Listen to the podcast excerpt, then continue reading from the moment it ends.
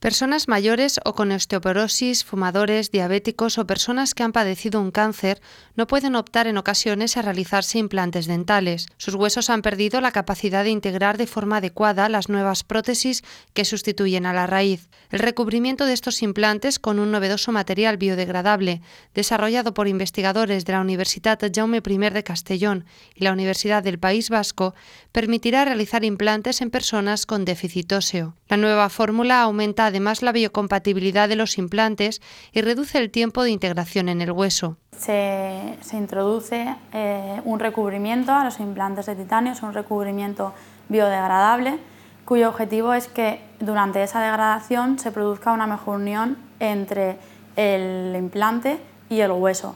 Se trata de una línea de investigación totalmente innovadora respecto a los sistemas utilizados hasta la fecha, que ofrece numerosas ventajas.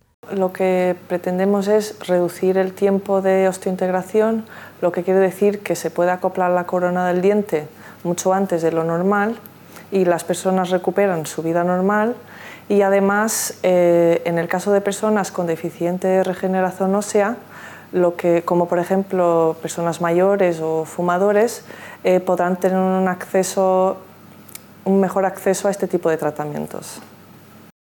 Soldent es un proyecto colaborativo entre universidad y empresa desarrollado en el marco de la convocatoria Impacto.